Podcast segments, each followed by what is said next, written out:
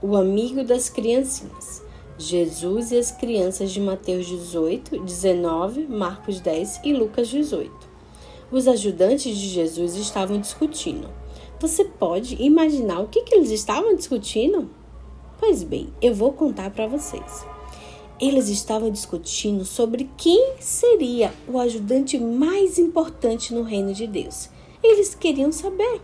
Tiago logo disse: Sou eu. E Pedro respondeu: Não, não, não é você, sou eu. Tolice, disse Mateus, eu sou mais inteligente. Não, você não é. Sim, sou eu. Sim, não, sou também, sou também. Eu, você, eu, você.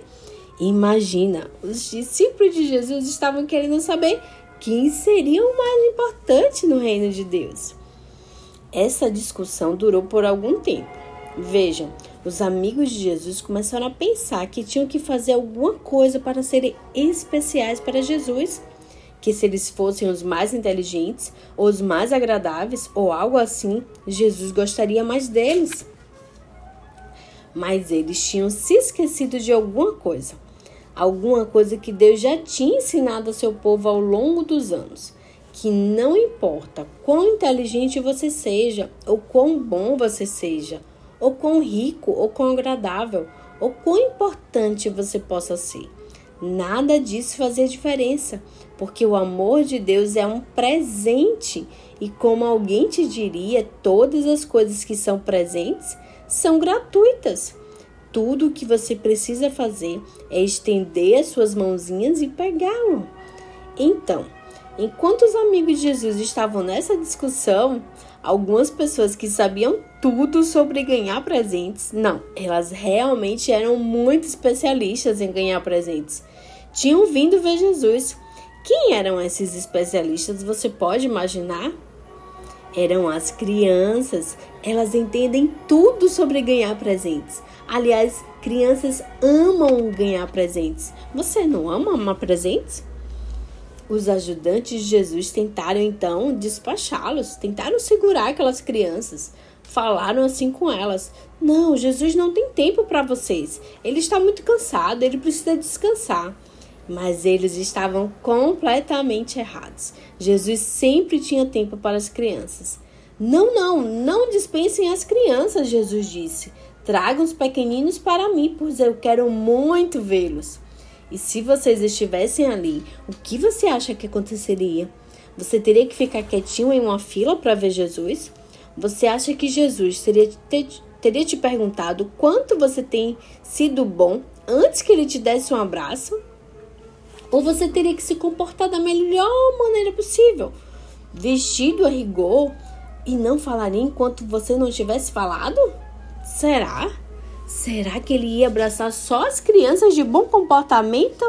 Ah, você não teria feito nada disso, nem aquelas crianças fizeram.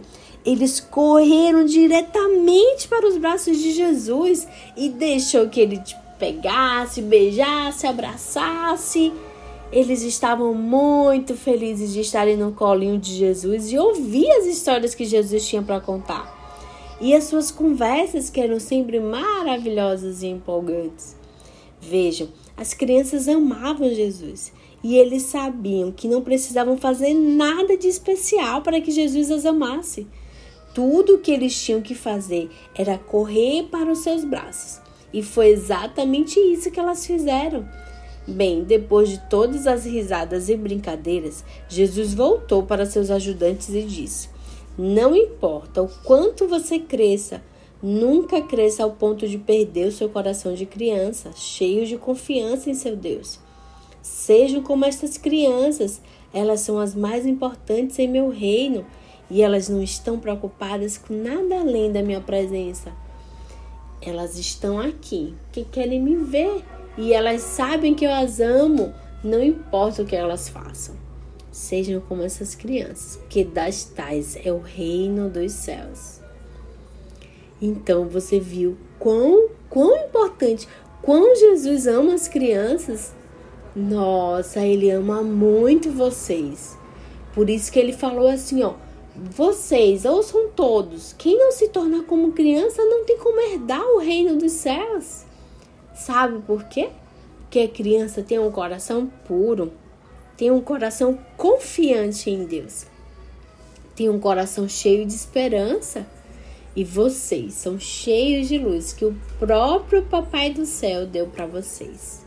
Então, quando precisar falar com Deus, quando precisar contar alguma coisa, tiver alguma dificuldade ou alguma tristezinha, pode orar para Papai do Céu, porque ele vai responder a sua oração. Tá bom? Um beijo. Te vejo no próximo capítulo.